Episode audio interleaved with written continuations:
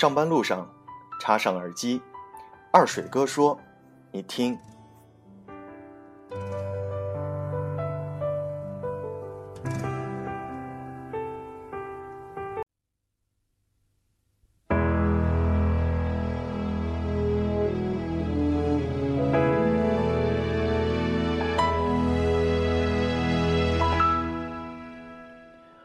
今天是二零一五年五月八日，周五。五月八日这个日子好像非常的顺呢，有没有？尤其今天是星期五，那么上班的路上，你是不是感觉到非常的轻松呢？好像周末马上就要到一样，是不是？呃，无论如何，我们也是要把今天所有的事情干得更加的漂亮，这样的话，你才能踏踏实实的。过周末有没有？在今天的节目当中呢，我想跟大家分享的是，你是不是第一次出国自由行？有没有这样的计划？如果有的话，我教你怎么能够玩的超级精彩。出国游去哪里？我觉得怎么想都应该是泰国，航线多，物价低，美食赞，景色美。你甚至花一次国内游的钱，便能出国感受异域风情。如果你觉得去泰国太平常，其实那就错了，因为除了常规的大众景点以外，还有很多的小众风景，也可以为你的旅途增加逼格。今天呢，二手哥手把手的教你，第一次去出国自由行，泰国也可以玩的超级精彩。大家说为什么出国，第一次出国要选泰国呢？二水哥告诉你为什么。首先呢是，从国内到泰国航线特别多，机票还很便宜，北上广啊、昆明啊、重庆啊，还有厦门，都有直飞泰国的航班，而且特别说的是。重庆飞曼谷最佳的便宜，促销的时候甚至有往返人民币五百块钱左右的机票。那第二呢，就是落地签，说走就走，你根本不需要在国内啊办签证，落地就可以签了。第三呢，是泰国人民对中国人呢特别的友好，而且服务业呢特别的发达。二水哥去过泰国有三次了，每次去的时候呢，感觉。都非常的好，因为泰国人的确对人特别的友好。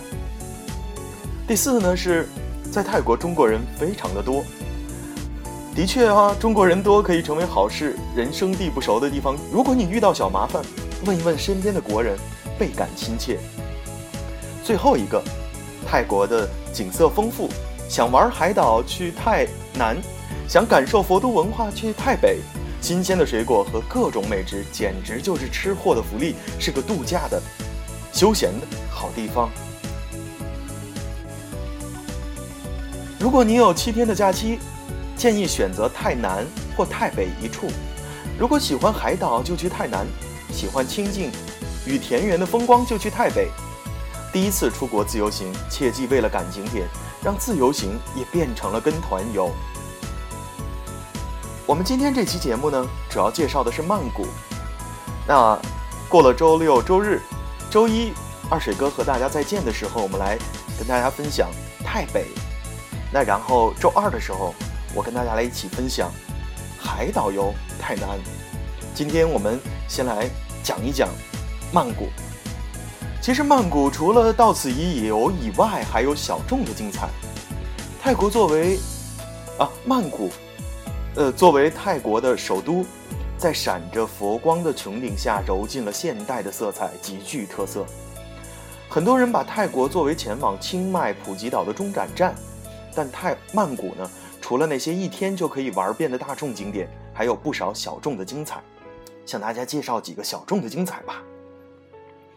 大城，去大城呢，看神秘的树包佛，坐落在泰国。曼谷以北的大城，在梵语当中是不可战胜的意思。如今，曾经的辉煌与富足早已付之一炬，徒留下此处的遗迹，仍有一番特别的美。遗留下来的佛像在湄南河边凝视着这片经千年历史洗涤后归于平静的土地，四周萦绕着饱经风霜的气息，树包佛的神秘的微笑，恍若静静诉说着这里久远的故事。据说大城废墟的日落很美，很极少有中国人会到这里来。放眼望去，极致的荒凉与神秘。尽收眼底，让人徒生敬畏。跟大家介绍第二个是泰国最危险的菜市场——美宫铁道市场。你是否已经厌倦了每天早晨提着篮子逛菜市场这种一成不变的生活？如果是，那么就来想一想：倘若轨道贯穿整个市场，每半个小时火车来临时，摊边的路边的摊贩纷纷收拾起各自的东西，站在道路的两边躲避，和火车来一个擦身而行而过，那是怎样一番奇妙的感觉？位于泰国泰泰国的曼谷边上的美工铁道市场，一定会给你留下不一样的感觉。我一五年春节的时候去过美工铁道市场，我没有想象到，原来它的火车是。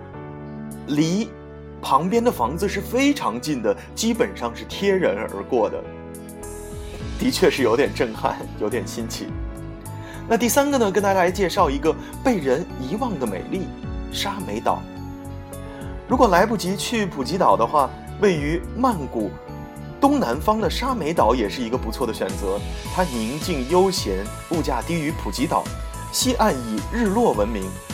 本地居民经常选择这里为度假地，细而软的沙子在海岸边铺成了一张金啊暖金色的绒毯，在这里呢气温的差别不大，你可以住海边的木屋，听潮起潮落，过着一种过着一种简单而又温馨的面朝大海、春暖花开的海滨生活。曼谷旅游的小贴士跟大家分享一下，游览时间。在曼谷游玩三天刚好，许多景点都可以游览到，而且不会觉得时间很赶。